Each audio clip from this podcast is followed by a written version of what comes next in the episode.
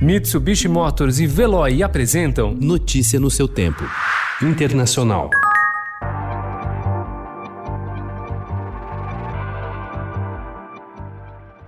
Com o número de casos de Covid-19 saindo de controle nos Estados Unidos, o presidente Donald Trump insiste em negar a crise sanitária e tenta se descolar do problema. Nas últimas duas semanas, as infecções cresceram 78% em meio à reabertura do país e à circulação de americanos durante as férias de verão. Nos seis primeiros dias deste mês, o país acumulou 300 mil novas notificações da doença. Trump, porém, prefere afirmar que o vírus é inofensivo. O governo Donald Trump iniciou o processo de retirada dos Estados Unidos da Organização Mundial da Saúde em uma medida que pode prejudicar a resposta da agência da ONU à pandemia do coronavírus e remodelar a diplomacia da saúde pública no mundo todo.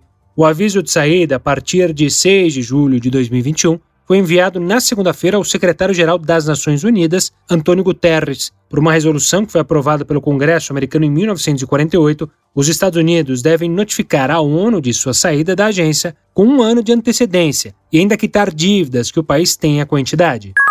Alvo de uma lei de segurança draconiana, Hong Kong tornou-se protagonista de uma disputa entre Estados Unidos e China que envolve medidas para lidar com censura, vigilância e futuro da internet. Há muito tempo, a liberdade online de Hong Kong incomodava Pequim. Agora, o governo local terá instrumentos para estabelecer o controle das redes. Empresas como Facebook, Google, Twitter, Zoom e LinkedIn afirmam que deixarão temporariamente de atender a pedidos de dados de usuários feitos feitos pelas autoridades de Hong Kong.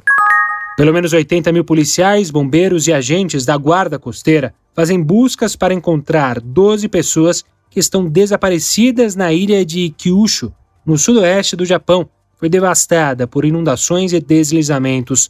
Autoridades confirmam 52 mortes. As cheias dos rios da ilha derrubaram pontes e transformaram estradas em lagos, o que obriga as equipes de resgate a usar canoas ou helicópteros.